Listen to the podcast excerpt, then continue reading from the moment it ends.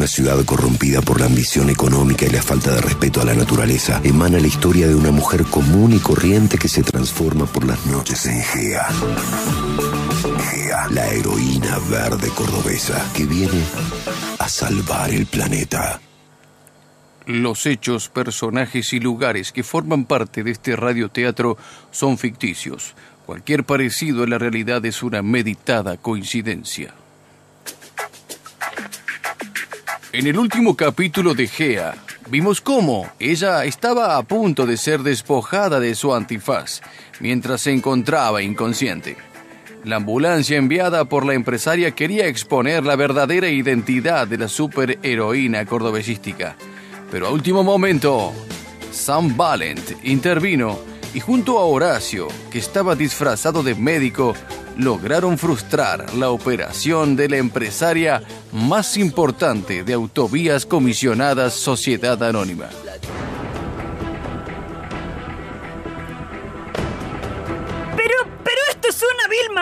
Comisario Valen. Tenemos una ambulancia con los últimos adelantos de la medicina cordobesística y usted quiere llevarse a Gea en un Fiat 600 destartalado con ese tipo que obviamente se disfrazó de médico. No le permito que le falte el respeto al doctor Horacio, el especialista más prestigioso de Alto Alberto. Ajá, ¿Y, y se puede saber en qué es especialista? Valen, Valen, ¿estás seguro que Gea estará en buenas manos? ¿Especialista de- en qué, el señor este? Eh, En esta la banco, la doctora, la verdad. Ah, ¿y hasta cuándo vamos a tolerar como sociedad que cuando tenemos que atender de urgencia a una superheroína que ha impactado contra el murallón del dique, no tengamos a los especialistas adecuados para dicha tarea? ¿Te das cuenta que estás diciendo cualquiera? ¿Cómo va a haber una especialidad médica para atender de emergencia a superheroínas que chocaron contra un dique? Ah, porque seguro que en tu partido tienen un médico brujo para que les cure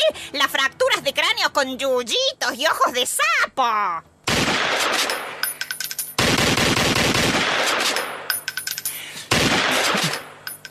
Como parece que no están entendiendo cuál es la situación. Mi Ballester Molina no tiene ningún problema de explicárselas en su idioma.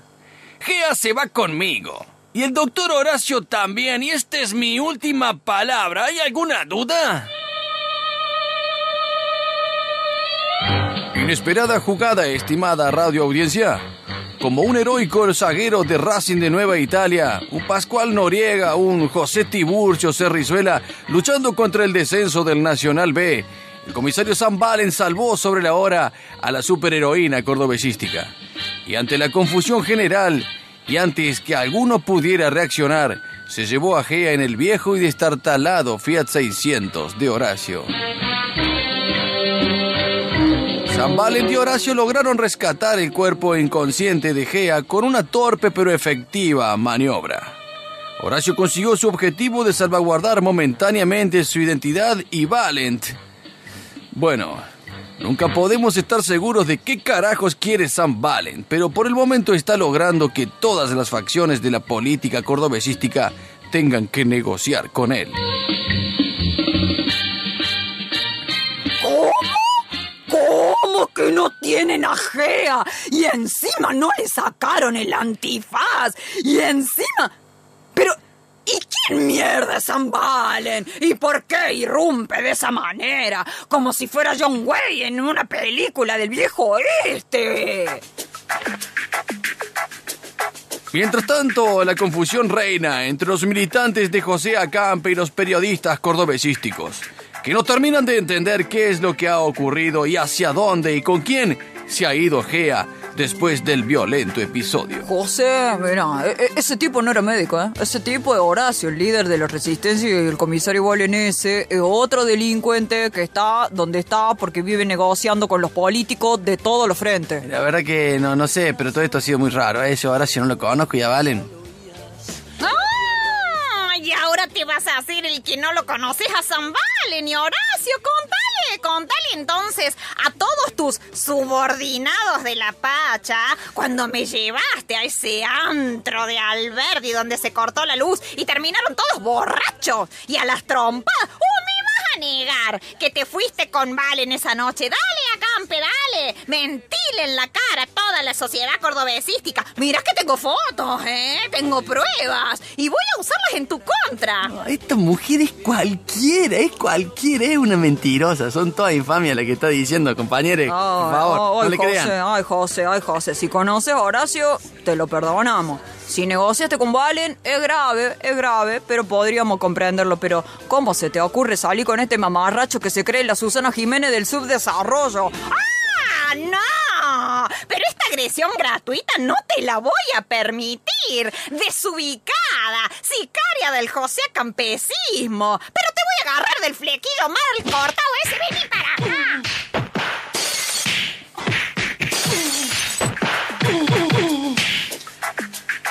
Una vez más, en un breve lapso de, pongámosle 15 minutos, los periodistas encabezados por la conductora estrella y los militantes de José Acampe se trenzan en otra violenta pelea que es registrada por todos los medios de la sociedad cordobesística.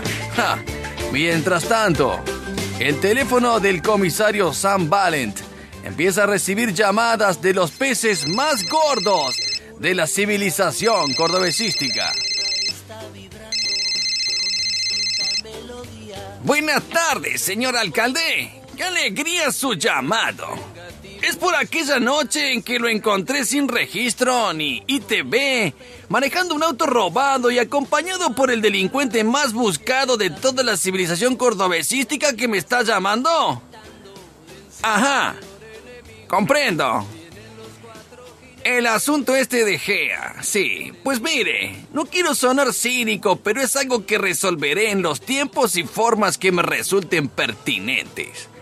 Por el momento se está recibiendo presiones de los empresarios y gente poderosa. ¿Cómo decirlo? Me importa tres carajos, se lo dije. Espero sepa comprender. Buenas tardes, le tengo que colgar. Se me hace tarde para escuchar Córdoba Deportiva con Cherkis Vialo, el Colorado Marquini, Pepe Novo y Abraham Rufail. Racing tiene dos lesionados y jugamos de visitantes. Más tarde, si tengo ganas, le llamaré. Que todo ya está montado, que millones. Mientras tanto, los medios oficiales tratan de disimular el monumental escándalo que representa para todo el espectro político la caprichosa pelea por el cuerpo inconsciente de Gea, apelando a burdas maniobras de distracción mediática. Último momento. El objeto volador no identificado que se estrelló contra el murallón del dique cordobesística está siendo objeto de investigación por expertos ufólogos de nuestra prestigiosa comunidad científica. Tenemos la palabra del especialista Esteban Chamuljing, que tiene varias teorías al respecto.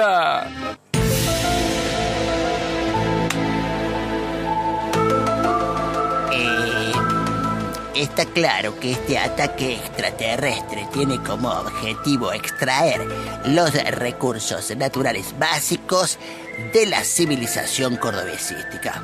¿Por qué? ¿Por qué chocarían contra el murallón del dique estos marcianos? La respuesta es obvia.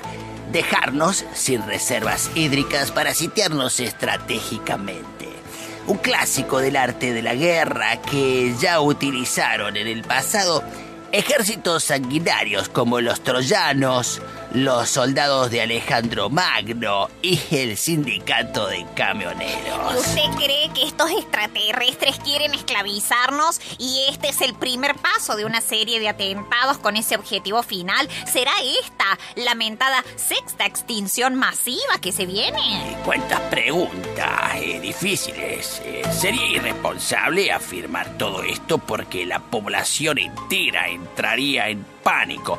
Pero yo creo que sí.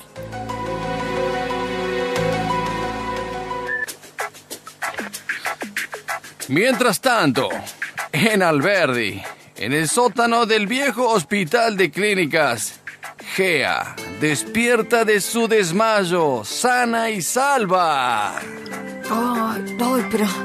¿dó- ¿Dónde estoy? ¿Qué pasó? ¡Ay, qué pedazo de golpe que me pegué! O- Horacio, ¿sos vos? Sí, Geita, soy yo. No sabes todo lo que te perdiste mientras dormía. Me recibí de doctor y nos invadieron unos marcianos para chorearnos el agua y esclavizar. ¿Puedes creer, Geita, querido? Alienígeno final, estimada radio audiencia. Alienígeno final. ¿Cómo se resolverá este tremendo caos desatado por el incendio, los chismes, los resentimientos y la proximidad de las elecciones?